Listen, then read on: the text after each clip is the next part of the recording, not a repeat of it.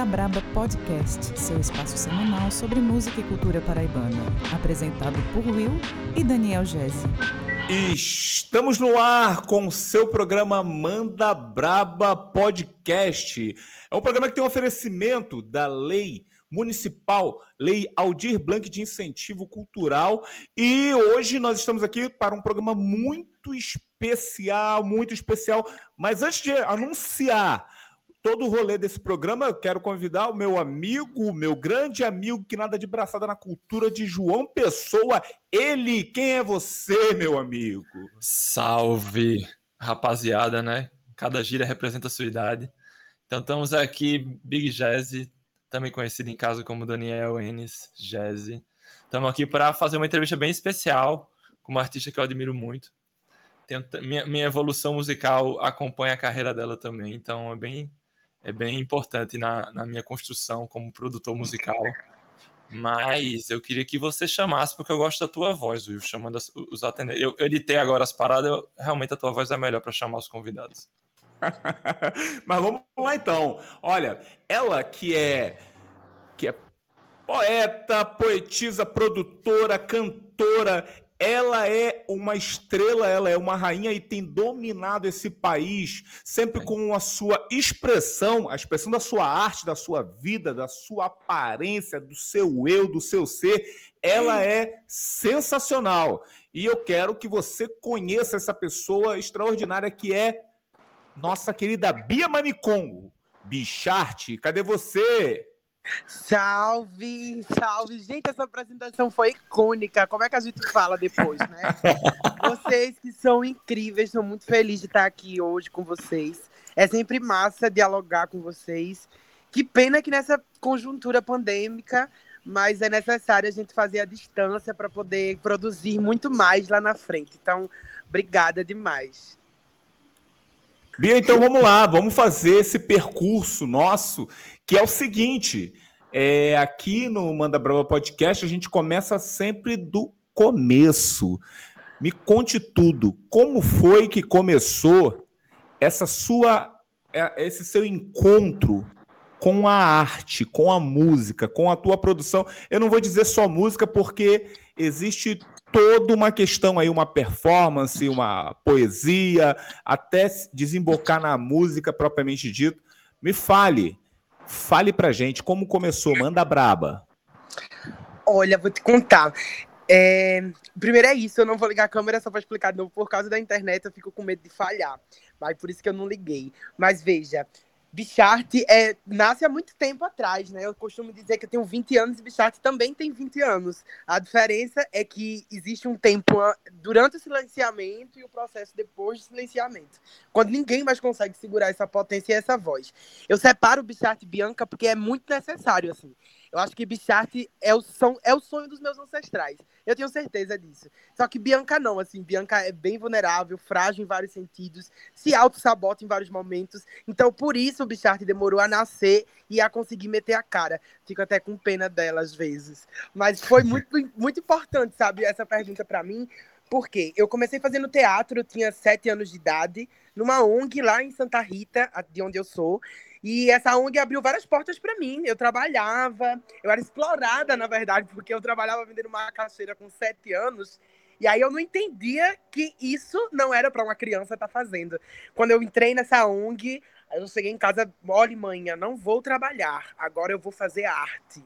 Porque o meu direito é esse. E daí surgiu essa militância de MST que não para de militar. Porque depois do teatro veio a dança, depois eu entrei no circo, até conhecer a poesia marginal. Eu sempre performei feminilidade, a masculinidade ela não nasceu comigo, sabe? Em nenhum momento. E por isso, é, quando eu comecei a encontrar a poesia marginal, eu identifiquei ali uma oportunidade de gritar todos os silenciamentos que eu passei durante a minha vida e de também me encontrar. Porque foi a poesia marginal que me mostrou a, a mulheridade que tinha preso no meu corpo. Quando eu fui para o Slam Brasil em 2018, eu cheguei num corpo que não era meu, com um nome que não era meu, e eu não passei da primeira fase. Isso reflete muito sobre quem a gente é. Quando eu fui em 2019 como Bicharte, a gente ficou em terceiro lugar, a gente foi para a final, a gente foi a, a, uma das únicas pessoas nordestinas a irem para a final. Então, assim, para mim, eu, é super importante que Bichart tenha cada vez mais voz no meu corpo, que eu empresto sempre para ela, porque é um movimento de revolução mesmo. Eu sinto que o que a gente faz hoje é um movimento de revolução, sabe? E essa revolução começou há muito tempo, só que agora a gente está conseguindo quebrar a bolha, criar outros espaços e gritar mais alto, sabe? Mesmo sem microfone. É, eu vi uma parábola essa semana, uma parábola africana, que falava sobre microfone. E o microfone é um requisito da branquitude. O microfone é um requisito da cisgeneridade. Ele está totalmente ligado, porque o microfone é a voz. Então a voz está ligada a essa população. E Bichart nasce porque não tem essa voz e precisa criar uma. E aí a gente se junta com outras potências, que é a Fúria Negra, que é esse movimento. A Fúria Negra não precisa de movimento negro, porque ela é o movimento negro. Quando a gente fala isso, a gente tem que entender sobre racismo, sobre organicidade. A partir do momento que a Fúria Negra canta comigo no palco, a gente está fazendo uma denúncia. Inclusive, há um movimento LGBT que é transfóbico, há um movimento negro que é racista em vários momentos. Então, assim, essa construção que a gente faz no palco hoje, ela vem de muita pressão e de muita revolta. Eu tenho muita certeza disso. As revoltas do nosso corpo criam as nossas letras e fazem os compassos das nossas performances, saca? Perfeito, perfeito. Olha, foi um percurso emocionante, mas foi um percurso rápido, eu diria, né? Porque existe aí vários processos é, nessa construção toda, que eu tenho certeza.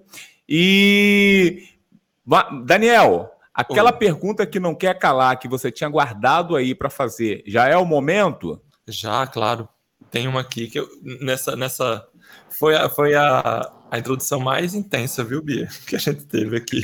Que massa! Em pouco tempo, porque realmente tem várias coisas subjetivas nas frases, nas dificuldades, que de vez em quando você relata que, de certa maneira, te deixou mais forte, né? Foi necessário para chegar aqui, com certeza. É mais forte que muita, muita, muita gente. Então, uma dúvida é: você fala da Bia como uma terceira pessoa, né? Então, quando a Bia veio, quando a Bia ocupou esse espaço, então a Bia para você é o teu lado artístico ou é uma entidade à parte de você? É, eu acho que Bicharte é o meu lado artístico e essa entidade também. Pode Bia sou eu. Bia é uma menina de 20 anos Nossa. que tem várias inseguranças, que luta para parar de fumar nicotina, que é ansiosa. Então, assim, Bia, quando eu falo na terceira pessoa sobre mim, é porque hum. o meu corpo não é mais meu, são de muitas Sim. pessoas. Bicharte é uma legião. Nós somos Entendi. muitas. Porque a partir do momento em que eu digo uma gangue de black, sapato e viado, eu estou afirmando, inclusive, para a indústria musical, que uhum. nós não vamos mais escutar somente Roberto Carlos.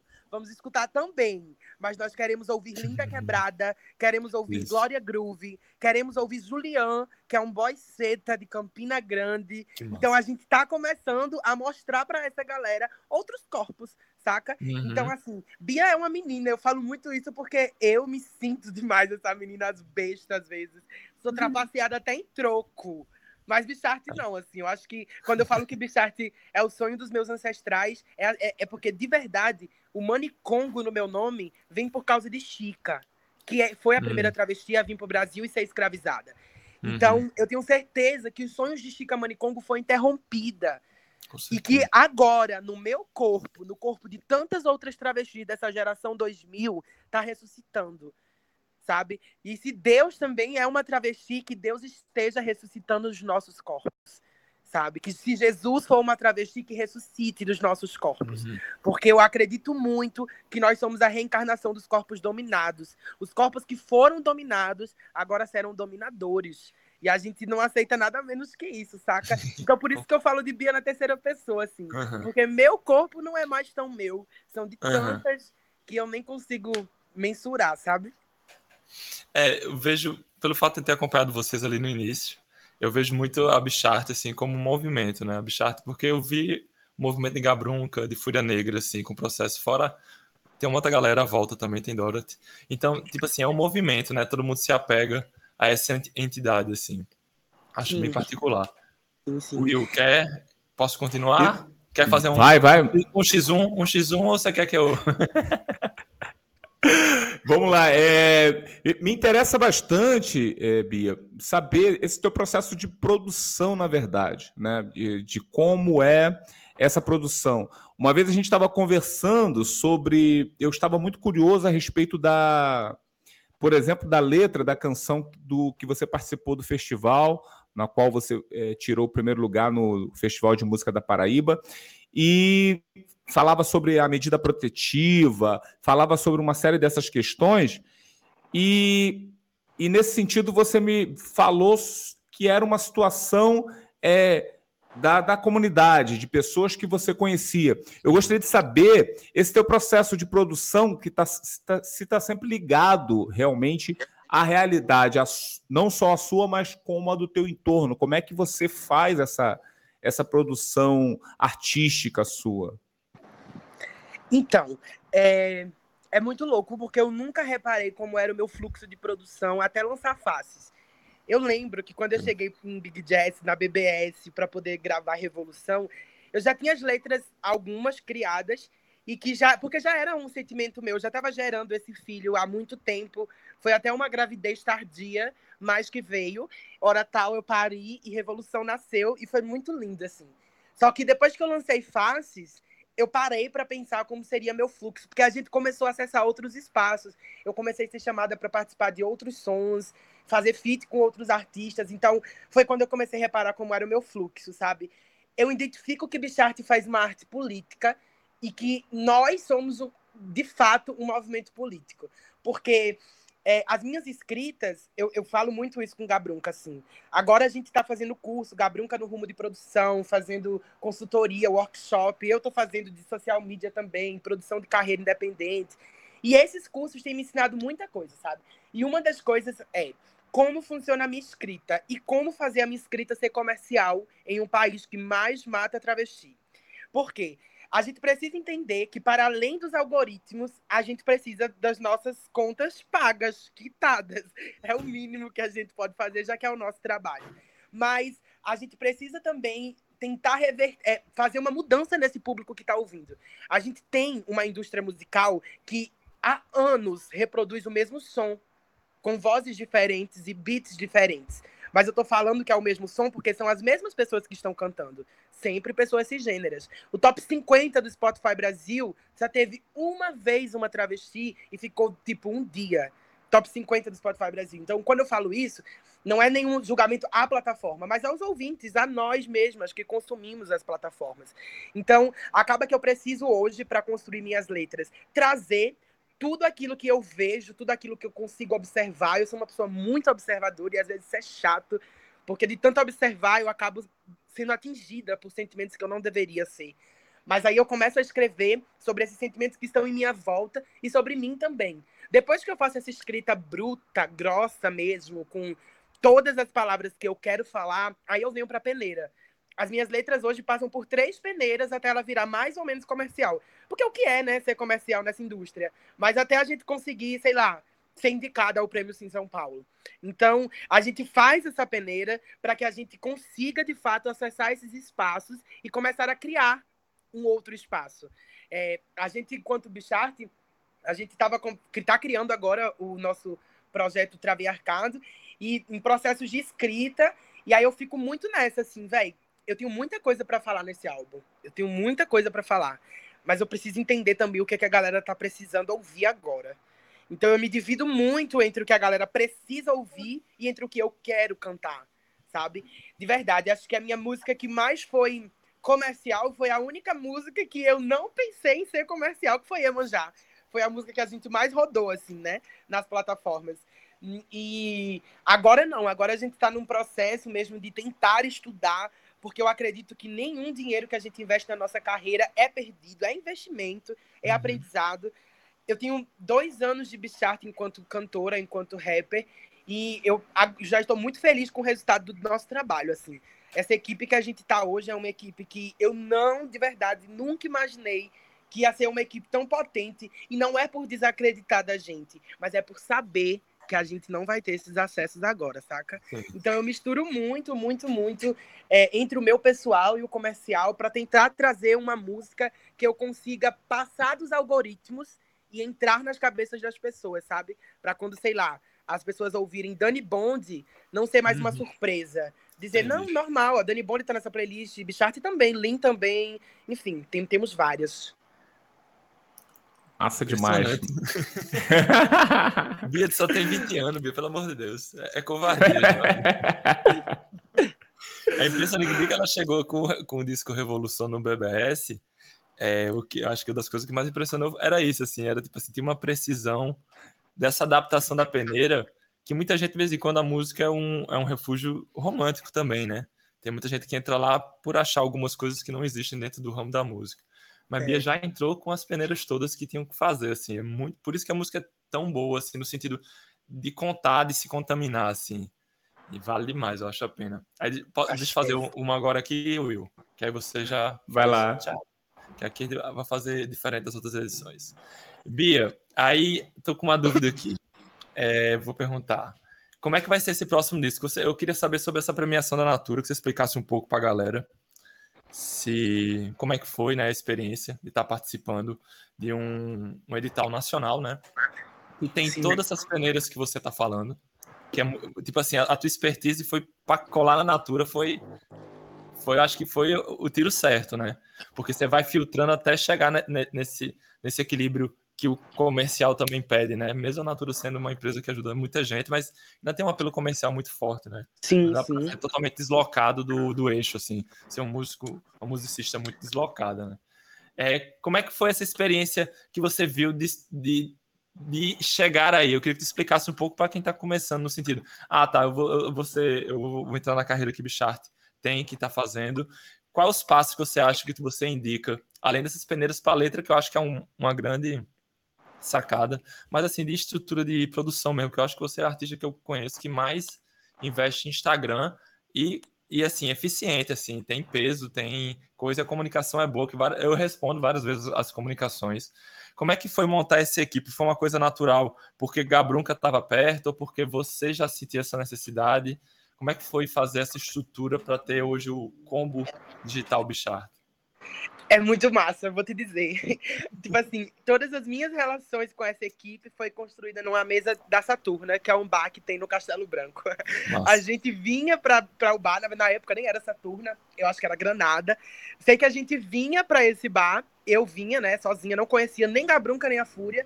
E aí eu fui, encontrei a Fúria assim, rimando, sozinha.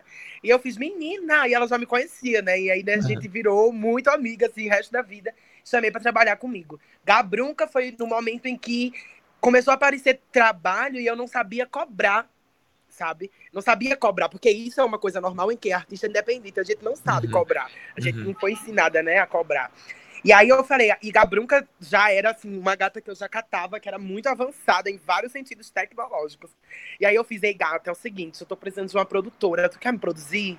E ela fez, amiga, eu nunca produzi ninguém. Eu falei, não tem problema, porque eu nunca fui artista e a gente vai ser. Aí, aí, aí você conquistou, assim, você conquistou já de cara. E aí a gente foi, foi fazendo, foi fazendo, foi fazendo. E aí, pra falar dos editais, foi, foi louco, porque depois que eu lancei Faces, eu já tava com Gabrunca e com a Fury Dorothy na minha equipe, mas aí a demanda de trabalho foi aumentando, assim, a gente começou a receber mais convites de shows, shows pra fora da Paraíba também, festivais que a gente sempre admirou, que eu sempre fui público, a gente foi tocar, então, como Coquetel Molotov, que a gente cantou com Bione, então, assim, pra mim já foi começando a ver vários frutos. E aí a gente começou a estudar, da Brunca estudar produção, eu estudar produção de carreira independente. E aí a gente, eu, quando eu vi a Natura, né, eu falei, amiga, é o seguinte, eu tenho o Travei Arcado, que é um álbum que eu quero lançar, e a gente queria escrever na Natura, né? Gabriel fez, mulher, eu nunca escrevi um projeto. Aí eu fiz beijos, a gente também nunca escreveu, mas a gente vai fazer e vamos ver o que vai dar. Quando a gente escreveu, eu vou ser muito sincera, eu não imaginei que a gente ia passar. Porque a gente escreveu, tinha os regionais, tinha da população LGBT e tinha o nacional. Aí a gente foi no nacional. Falei, amiga, vamos tentar esse nacional. Por mais que a gente não passe, vai ser um aprendizado para a senhora escrever projeto. E aí foi, e aí escrevi o Traviarcado na Natura, escrevi o Traviarcado na Lei de Bloco do governo do estado. E a gente foi aprovada nos dois, né? Quando eu recebi esse resultado, eu fiz, meu Deus, o que que eu vou fazer? E aí a gente construiu a nova era. Depois de ser aprovada, a gente construiu a nova era, que é esse EP visual incrível que vai começar a sair agora, no dia 23, com Oxum. E estamos construindo o Traviarcado para vir com Natura, que vai ser um álbum de verdade. Eu sempre falo isso com os meus lançamentos porque eu sou ansiosa, mas vai ser um álbum que vai ser um divisor de águas mesmo assim para mim, principalmente porque vai ser de fato a primeira vez que eu vou estar tá produzindo um álbum. Eu falei isso até com o Big Jazz, que eu nunca produzi um álbum, né? Assim, Faces foi uma mixtape, que foi o melhor experimento da minha vida, Revolução foi chique, mas esse álbum que a gente está construindo, é, eu estou me entregando totalmente, porque não fala mais somente sobre Bicharte. O Traviarcado da Natura vai falar muito de Bianca também. E aí é isso, a gente está tentando aperfeiçoar esse comercial, que é uma loucura, para poder alcançar os algoritmos que a gente tá planejando para o Traviarcado, né? Que é uma dificuldade, gente. É, é muito difícil ser rapper. A gente, tipo assim, eu faço um trap e eu entro numa playlist chamada População LGBT. Mas eu não quero mais isso sabe? Eu quero estar numa playlist com Matue, com outros homens que produzem trap, que mulheres cis estão, sabe? Porque as pessoas limitam a gente. Sabe porque eu sou travesti, eu só vou falar sobre dor, eu só vou falar sobre LGBT, eu sou preta, eu só vou... Fa... Não, gente, eu posso falar de várias coisas. E o meu trap não é um trap de travesti, é um trap brasileiro. É um trap que pela, pelas primeiras vezes estamos começando a falar de outros corpos e não apenas de Pussy Mas nós queremos estar nessas playlists. Porque acaba que é uma transfobia tão estrutural que as pessoas elas, elas não conseguem, sabe, consumir o nosso trabalho de uma forma inteira. É sempre Sim. na desconstrução. É sempre na, na desconstrução. E hora tal cansa a desconstrução. Total. Eu, tá, eu sabe, eu acho que é muito isso. Mas é, eu, eu, eu percebo, enfim, desde as últimas vezes que a gente conversou, que cada vez mais a sua estratégia vai melhorando, né, nesse sentido de, de posicionamento mesmo, seja o posicionamento de um lugar pop, né, de um lugar é, que seja que alcance a indústria, mas uma, uma outra questão que, que me salta assim os olhos é é essa é, o teu o teu posicionamento sobre as questões brasileiras que acontecem é, semanalmente e tal, e você está sempre gravando também é, um, um, vídeo, uma, uma poesia, não, não deixando essa, essa, essa coisa, essa tua raiz do Islã é, de fora. Eu queria saber, há uma necessidade de, tá, de, de, de fazer essa crônica política, essa crônica de protesto, fora, assim, a, a, você já me disse, essa tua arte está se colocando ali. Não é uma arte, é, é, é uma arte, é uma trans, são mulheres trans fazendo som, mas que pode, que tem que estar tá disputando com geral, né? Que não tem que estar tá numa caixinha, que tem que estar tá tocando em tudo qualquer lugar. Beleza, ótimo esse teu posicionamento, mas essa essa tua é, é, é essa tua colocação política que quase semanal, sempre das questões brasileiras que você tem se pontuado. É, por que isso? É uma necessidade de estar tá fazendo esse raio-x também dos problemas brasileiros? Como é que é isso para você? É porque assim, é, quando Bichart nasce mesmo, não vem do rap, vem da poesia. Foi quando eu encontrei a poesia que eu encontrei Bichart. Então, todo o meu trabalho do Instagram aquele público todo, pelo menos 70%, são meus seguidores pela poesia. Porque conheceram meu trabalho através do Media Ninja, sei lá, de alguma página que repostou, até mesmo das amigas que postam no story e veio para o meu perfil. Mas, é, a, inclusive, é um trabalho da nossa equipe que a gente está fazendo agora, é tentar transformar os algoritmos do Instagram em ouvintes do Spotify e em inscritos do YouTube. É um trabalho que a gente está fazendo há um ano. Que, enfim, é um trabalho delicado que exige tempo e dinheiro. E quando a gente não tem dinheiro, exige estratégia. Pensar, calcular cada passo que a gente está fazendo no nosso Instagram. A gente construiu uma identidade visual do Bichart. Sempre que eu vou fazer algum lançamento, a gente faz uma identidade visual, saca? Porque uhum. eu acredito que é a forma mais fácil que a gente consegue de transferir esse público da poesia para o, o, o, YouTube e o Spotify. E o porquê de eu não deixar de fazer poesia e eu ter que estar tá fazendo esses informes. Eu sou uma pessoa anti-Bolsonaro e anti-bolsonarismo. E Bichart também é, mais do que eu. Bichart tem coragem de fazer uma poesia chamando Bolsonaro de, sei lá, cuzão. E eu, Bianca, não tenho jamais, porque eu sei muito bem como é que, gente, como é, que é esse país. Mas essas poesias, elas são extremamente estratégias também para a gente conseguir chegar em outro público, sabe? Eu não quero que a minha poesia rode nas universidades federais ou nas universidades privadas, somente. Pode rodar, mas eu quero que a minha poesia esteja nas favelas, porque é para essa galera que eu escrevo. De verdade, quando a universidade funcionava presencialmente, eu ia para a universidade e a galera vinha falar comigo, me dar parabéns de alguma poesia, era gratificante, eu ficava com o coração cheio de alegria, mas nada, eu digo nada, é mais gostoso do que chegar na periferia, aqui na quebrada onde eu moro, seja duas da manhã, seja duas da tarde, e ver um herê gritando meu nome, e ver uma vizinha que odiava travesti vir trazer um pedaço de bolo de milho para mim. Eu acho que essas construções são muito mais importantes. Eu quero que a minha poesia continue fazendo barulho, mas que nos ouvidos certos, sabe? Minha mãe é uma mulher preta, Will. Preta. E a minha mãe foi uma pessoa racista durante muito tempo. Ela reproduziu discursos racistas que ela ouvia sobre a pele dela. E as minhas poesias, junto com as poesias de outras amigas que eu mostrei para ela, Kimani, Filosofino, a minha mãe conseguiu entender que ela é uma mulher preta. A minha mãe conseguiu entender que ela passa, passa por racismo todos os dias. Entende? Então, é, é essa é a missão das poesia, da poesia. Além da estratégia para alcançar o público, é tocar o público, atravessar o público, rasgar o público e mostrar para elas os privilégios e os acessos que elas não têm. Massa demais, sensacional. Big Jazz. Meu Deus, não, tá, já, eu fiquei só respirando.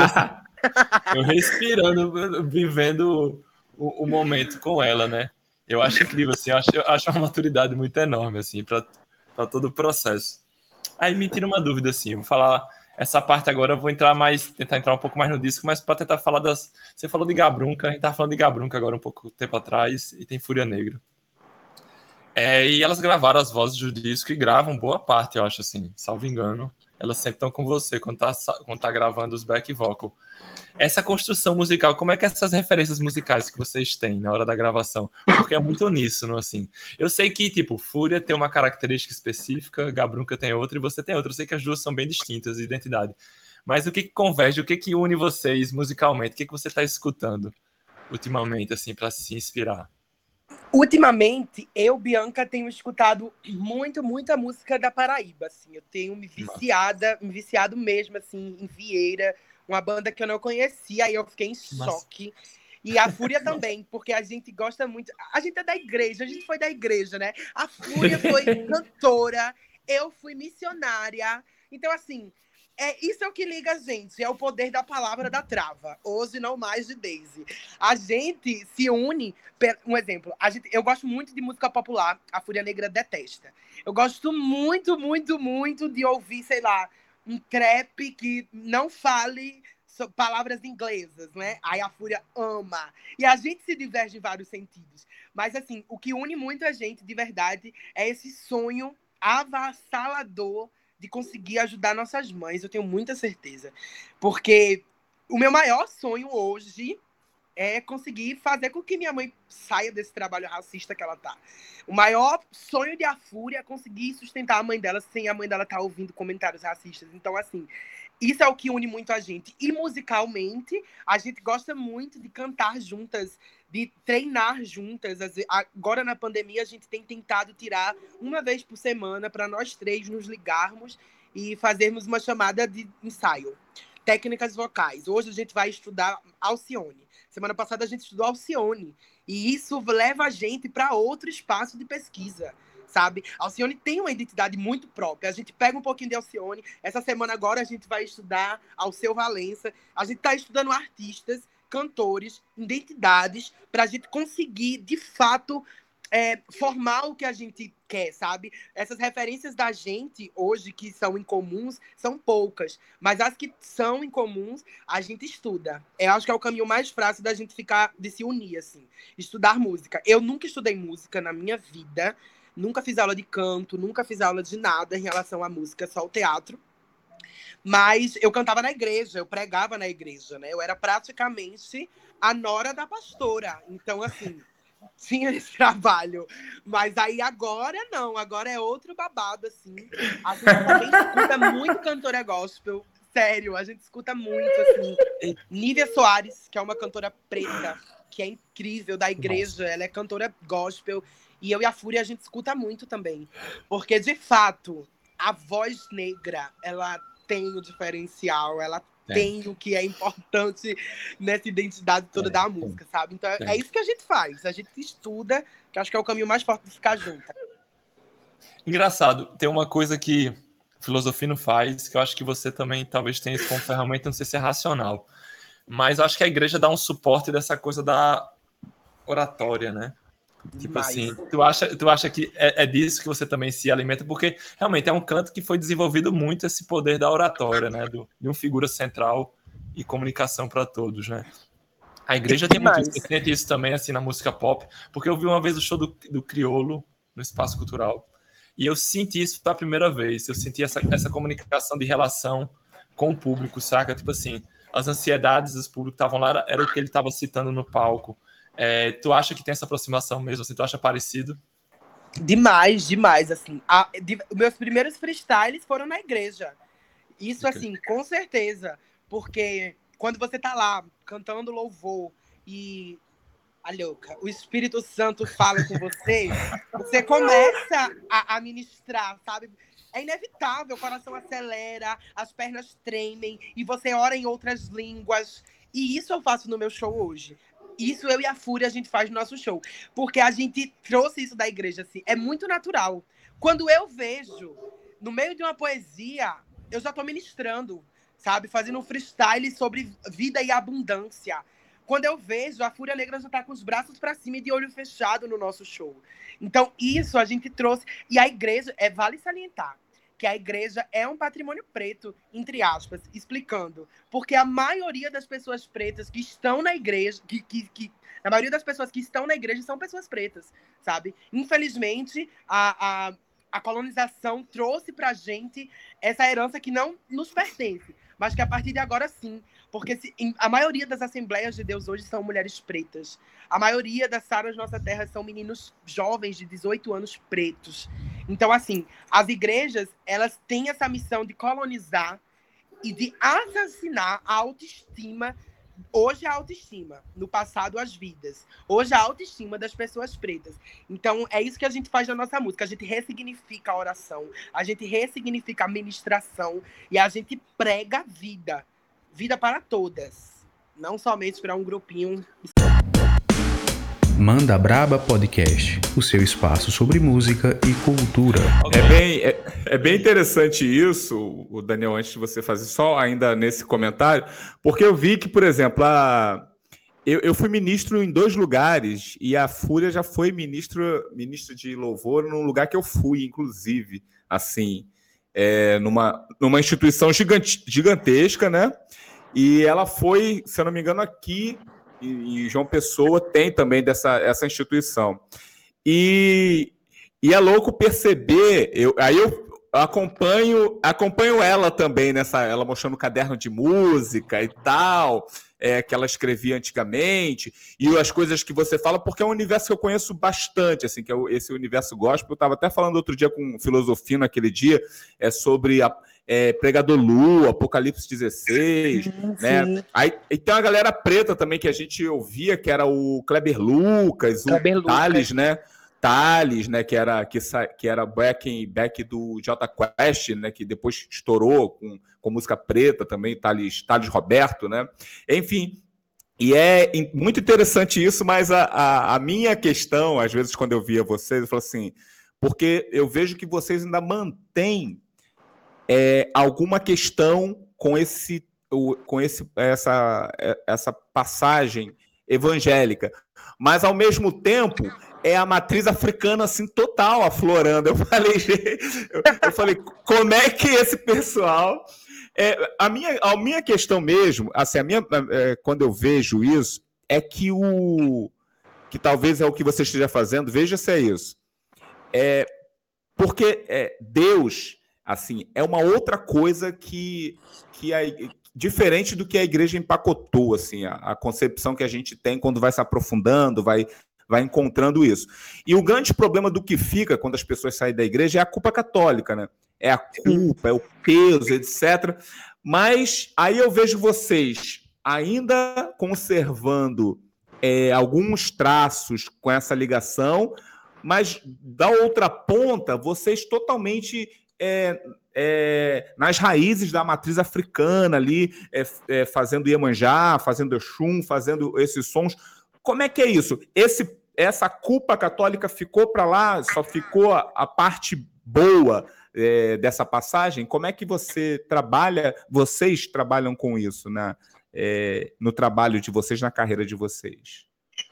Então, veja bem, eu acredito que Deus somos nós, né? Porque Deus é um conjunto de eus. São vários eus, quando a gente para para pensar. Deus somos eus, somos nós, todos nós somos Deus. Linda Quebrada costuma muito, muito, muito falar isso e isso me deixa extremamente forte para continuar com o meu trabalho. Por quê? A gente essa herança que a gente traz do passado é a herança africana, é a herança preta é a macumba, é o tambor, é o birimbau, é a terra. Isso a gente são coisas que são nossas e que a gente também traz para o nosso show. Mas essa outra herança, que foi através da colonização, que a gente herdou um atraso enorme nas nossas conexões ancestrais por causa do evangelho, a gente esquece totalmente o que eles entendem como Deus e a gente começa a aplicar no show o que nós entendemos como, como Deus. Os nossos eus começam a trabalhar para que essas pessoas entendam que nós podemos ter uma conexão com qualquer divindade sagrada longe da instituição, sem precisar dar dinheiro para a instituição. Ah, um exemplo. É muito chato essa história, sabe? Assim, de, de que a, galera, a, a igreja ela toma o dinheiro, ela toma a inocência, ela toma a autoestima, e depois que, a, que você morre, ela não faz nada pela sua família, assim. Eu falo isso porque eu já tive uma avó cristã e que ela faleceu praticamente limpando o chão da igreja e, e os filhos nunca receberam uma cesta básica, velho. Os netos nunca receberam uma cesta básica. Netos que estavam passando necessidade, saca? Então, acaba que eu esqueço toda essa herança capitalista, racista, transfóbica, que não consegue ter empatia, e eu crio uma outra perspectiva de Deus no meu palco. Eu, eu, isso é uma coisa muito nova pra gente e que eu quero implantar no Traviarcado, que é essa construção de um novo Deus. É uma construção de um novo terceiro testamento. A Bíblia ela precisa ser atualizada. Assim como a macumba precisa ser atualizada. Às vezes os terreiros estão parecendo a Assembleia de Deus tem pai de santo que parece pastor. Então, assim, eu não, não consigo compactuar com nenhuma ação colonial que vem atrasando as minhas conexões ancestrais. Sim. Então, eu crio essa nova perspectiva de Deus e eu me conecto com essa perspectiva de Deus. Eu estava muito fraca umas três semanas atrás, me sentindo extremamente fraca espiritualmente, longe do terreiro, longe da igreja, longe da minha mãe por causa desse Covid. Eu caí. E nessa nova perspectiva de Deus que eu criei, eu levantei, eu levantei mais gostosa do que eu caí. Uhum. Eu levantei mais bonita do que eu já caí. Porque uhum. Deus, se Deus sou eu, é sobre ser o nosso melhor, é sobre conhecer uhum. o nosso melhor. Uhum. Uhum. Então eu não acredito em um Deus branco do olho azul que diz que abominável é o homem que se deita com outro homem, abominável é o homem que coloca roupas de mulher. Eu não uhum. acredito em um Deus bucetista, eu não acredito em um Deus racista. Eu acredito numa nova perspectiva de Deus, um novo cristianismo que envolve ancestralidade, sabe? Que envolve ancestralidade palpável, sabe? Não é sobre você deixar sua mãe velha, preta, em casa para ir para um culto no domingo. É sobre você estar com a sua ancestralidade nas suas mãos e você conseguir dar o seu melhor, dar o seu Deus para ela, sabe? Uhum. É tudo isso que eu tento trazer pro meu show. Da forma mais confusa do meu mundinho, mas trazer. Porque eu acho Sim. que é somente assim é possível a gente reparar historicamente todos os danos. Sim. Massa demais. É... Bom, antes do Daniel falar, gostaria de lembrar que nós estamos aqui no Manda Brava Podcast e você está ouvindo Bia Manicongo e às vezes Bicharte. As duas estão aqui neste momento com a gente Super e bom. sensacional. E eu, eu não sei, Daniel, mas eu fico perplexo porque Bia está propondo uma revolução epistemológica, social, é, uma revolução cultural gigantesca e eu acho isso maravilhoso. Big Jazz. É, vou fazer uma pergunta para os dois, assim, eu acho agora, para essas duas grandes figuras. No sentido, acho que o que Bia, Bia propõe, é uma dúvida minha mesmo, agora, na real, sendo Daniel Jazzy perguntando. O que Bia está propondo, de vez em quando, é só um equilíbrio, não é nenhuma revolução, né? Tipo assim, o que Bia está propondo é só que seja justo, né? Tipo assim, no final, a, a, a, galera entende como, como um processo. É muito, tem muita gente no bairro que eu moro, tem muita gente equivocada. E aí é muito difícil lidar com esses equívocos, assim, quando essa pessoa não tem empatia, né? E o que Bia está propondo, acho que o que me cativa muito, assim, ela mostrou uma linguagem, um dialeto que eu entendi a dificuldade no processo e quanto está desigual, né? Eu acho que o que Bia fala me atiça a tentar correr por um equilíbrio. Claro que tenho que corrigir todas as minhas heranças, né, e todos os meus erros atuais, mas acho que Bia bota a gente no prumo para isso, só para só para dar uma, uma, louvada. Mas vocês concordam que é um equilíbrio tipo assim, não chega nem a ser uma, uma, quebra de paradigma, né? Tipo assim, é mais um equilíbrio de um paradigma que a gente acredita ser igualitário. É, é eu acho que tem muito a ver com reparação, sabe? Às vezes, assim, uhum. eu, eu gosto da palavra revolução, mas às vezes também eu me sinto meio quadrada em vários outros sentidos. Pensamentos meus mesmo, assim. Uhum. Mas o que eu boto muita fé é nessa palavra reparação, porque quando a gente fala em reparar, a gente fala também reeducar. Não existe Sim. reparação sem reeducação. Eu, só que existem causas e causas, né? Assim, de uhum. verdade. Uhum. Vou dar um exemplo por mim. Quando eu sou tratada no masculino por uma pessoa que não me conhece, eu corrijo, eu reeduco essa okay. pessoa. Uhum. Eu digo, olha, eu sou uma travesti, o meu pronome é ela, dela, eu sou uma mulher trans e você tem que me respeitar. Eu estou reeducando, eu estou fazendo uma reparação.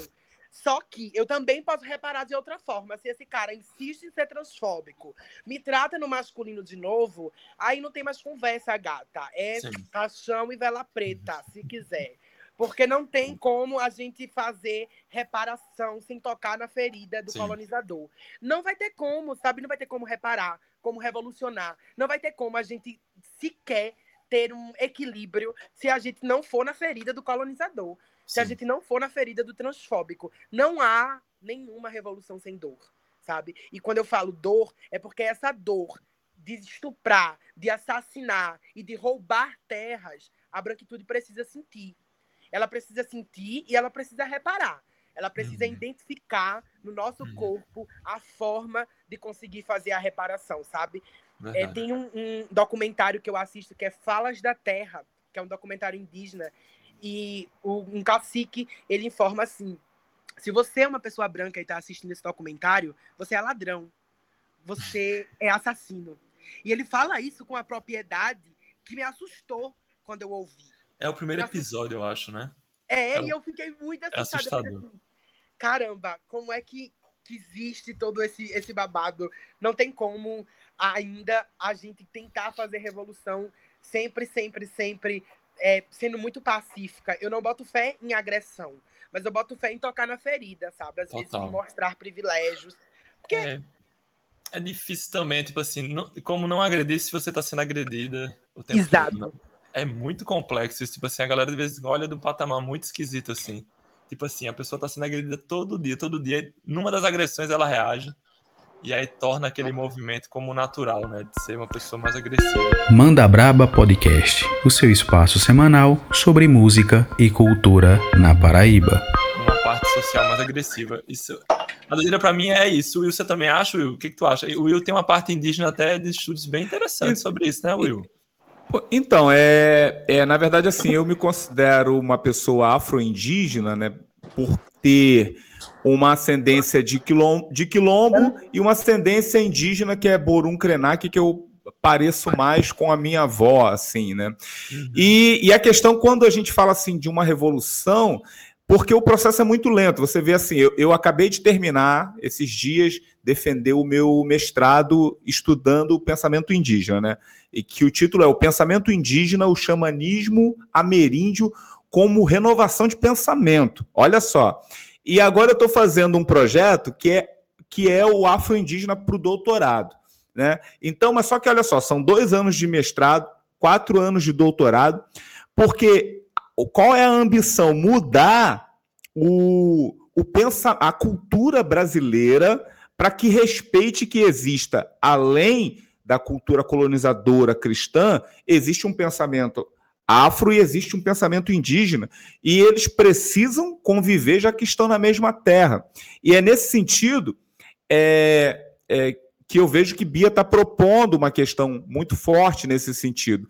E outro dia eu conversava com um amigo meu, que é o Eric, né? O Eric Henrique, falando assim: cara, a gente está aqui, vai gastar seis anos nisso, escrevendo tese, tentando mudar uma ideia, uma cultura, já que a gente é influenciado pela filosofia e pela religião mas quem tem voz mesmo é, é Jonga, né? Quem tem voz mesmo é Emicida. Quem tem voz mesmo, por exemplo, agora é Bichart, né? Que, que precisa colocar tudo isso que a gente está aqui teorizando e escrevendo tratados, escrevendo artigos, que é o que ela está fazendo. E eu acho isso realmente revolucionário, porque a gente está aqui pensando, referenciando e etc. Mas o que acontece?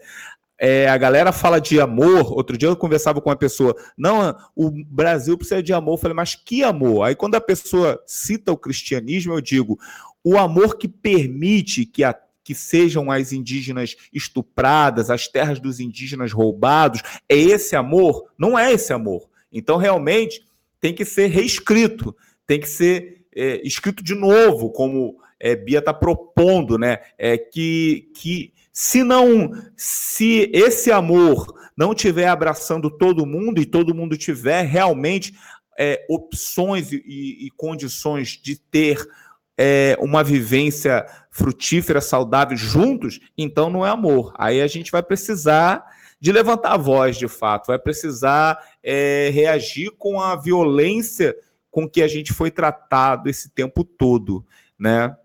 Mas é, eu, eu acredito que Bia esteja, pelo que ela falou, pela nossa todo esse papo até agora, esteja sendo uma estratégia diferente, exatamente para alcançar os ouvidos e os corações da galera. É isso, Bia. Exatamente, eu acho que é isso. Eu gostei de uma outra estratégia, sim. E uma coisa que eu tenho observado é que essa geração. Eu sou de 2000, né? Eu nasci em 2000. E essa geração 2000 tá vindo muito com o pé na porta e tem muito artista de 17 anos, velho. Eu fiquei passada. Essa semana eu conheci duas travestis de 16 anos de Minas Gerais que são poetas, escritoras, que são uma potência, que entendem o que é gênero. Então, assim, essa nova geração vai ser uma geração que, de fato, eu acredito, vai conseguir tocar na ferida, vai conseguir reparar, vai conseguir revolucionar. Eu tô muito confiante, sabe? Eu tô com gás, acreditando que, vai, que é possível, que, que é muito possível. Maravilha. Agora tem uma, uma, uma coisinha, acho que está partindo meio para o final, né, Will? Acho que chegando quase a uma hora. sim, tá sim, bem. sim. Vou fazer uma última pergunta aqui do meu lado, só para que eu, eu, de vez em quando eu, a pergunta fica muito longa do meu lado. A minha dúvida é a seguinte, Bia. Como é que a gente faz para não, não ser enganado por um mito, hein? Quais as nossas ferramentas agora que a gente precisa fazer para não ser mais enganado por mitos? Principalmente esses governamentais. É, tem, tá cheio de mito, viu? Tem muito mito espalhado em vários lugares. Veja bem, na música tem mito, na política tem mito, Isso. na poesia, então, vou nem te contar. Mas o que, que a gente faz para não cair nas armadilhas do mito? Eu vou aproveitar que eu vou lançar o Shun agora e eu vou usar uma parte da música que é, é que, é, que é super importante, assim, para mim. Que fala: Minha mãe, que a água nunca me cubra, mas que não me falte na hora de beber. É uma frase que, quando a gente para para pensar, Excelente. a gente precisa estar na medida, a gente precisa estar no mesmo espaço que esse mito, às vezes, não tem outra opção, mas a gente não pode se afogar e também não pode passar do ponto na hora de beber. A gente precisa limitar tudo, tudo que a gente faz com essa pessoa. Isso é em todas as áreas, assim. A minha mãe ela é cozinheira e no trabalho dela tem uns três mitos. E aí eu converso muito com ela, porque a minha mãe é uma mulher que ela hoje tem um entendimento político que eu fico de cara. Ela milita mesmo, assim, ela chega e você está sendo racista. Você sabia disso? Então, assim, isso é muito chique. E aí eu, eu converso muito com minha mãe, assim, como a gente faz pra gente não cair nas artimanhas. A gente precisa criar um, um novo de fato, uma nova bolha de conhecimento entre as nossas, para que a gente se fortifique, para que a gente se unifique e a gente não precise em nenhum momento dos favores dessas pessoas. Porque o nosso grande erro, Big Jesse, falando de uma conjuntura política mesmo assim, foi em 2018, foi acreditar no conto em que Lula seria candidato, sabe? E aí a gente, isso a gente traz para a vida. A gente não pode mais cair nos contos de que fulano de tal vai resolver esse problema, de que Cicrano vai resolver, não vai. Quem vai resolver esse problema somos nós, a partir do momento que a gente se organizar enquanto movimento musical independente, enquanto movimento negro, enquanto movimento LGBT. Se a gente se organizar, não tem mito nenhum que consiga sustentar um discurso, porque uma coisa que derruba o mito é o trabalho de base. Eles se tremem com o trabalho de base. E isso a gente faz muito bem. A gente é expert em fazer trabalho de base. A partir do momento que a gente está criando um podcast desse, que vocês convidam artistas da Paraíba para poder estar conversando com vocês, contando suas trajetórias, é fazer um trabalho de base. E isso é se organizar também. Então, a partir do momento que a gente se organiza, eles que lutem. Agora lutem muito, porque para chegar onde a gente tá vai ser difícil. A gente, eu falo nós, pessoas paraibanas, pessoas organizadas, a gente consegue revolucionar muita coisa. Manda Braba Podcast, o seu espaço semanal sobre música e cultura na Paraíba. Massa demais, esse é o Manda Braba Podcast e a gente está chegando agora para os momentos finais. E Bia, eu gostaria que você anunciasse aí os próximos, próximos passos. Você já falou um pouco aí das questões, mas retomando, é, daqui para frente, Bia, o que que tá vindo por aí? Ih, vem muita coisa, vice. Agora em maio, dia 23, a gente começa com Oxum. É, a gente foi financiada pela Lei Aldir Blanc do governo do estado e a gente traçou um projeto chamado Nova Era e a gente vai lançar um clipe na estética checkmate. Já foi usado por Anitta e alguns outros artistas e a gente estudou muito esse projeto para entender onde é que a gente tem que fazer e, enfim, é um desafio. Dando certo ou dando errado, a gente está fazendo, a gente está se jogando, está estudando cada pontinho para conseguir lançar. Depois de Oxum, a gente tem o segundo clipe, vai ser um por mês. E o que eu posso garantir é que abril, maio, junho e julho nunca mais serão mesmos nesse estado. A gente vai começar se reconectando com a nossa ancestralidade e a gente termina com muita, mas eu disse muita, muita malícia travesti se preparem, aguardem, que vocês não perdem por esperar, que vem. Ai, eu tô ansiosa, babado! Então é isso, né? Yeah, é... Fala. Acho que foi bom, acho que foi isso mesmo. Foi uma ótima entrevista, como sempre, das três que a gente fez. Essa foi a melhor. e é a que vai pro ar, graças a Deus, quando der o pause aqui, vai estar lindamente e vai ser linda lá Bia vai estar tá vai, vai tá falando que a voz até tá melhor do que das outras vezes, por sinal, assim. Tudo foi ocorreu bem em relação a tudo. Então, tomara só o stop, agradecendo Bia a presença. Will, obrigado novamente. Will sempre um gentleman, um cavalheiro nessas apresentações. E vamos para frente, vamos embora, né? É, chegamos aos minutos finais. Esse foi o Manda Braba Podcast, é, falando com ela, sensacional, Bia Manicongo, a Bicharte e prazer estar com vocês e vamos lá. Um adeus e até a próxima. Até a Valeu. Próxima. Manda Braba Podcast, o seu espaço semanal sobre música e cultura na Paraíba.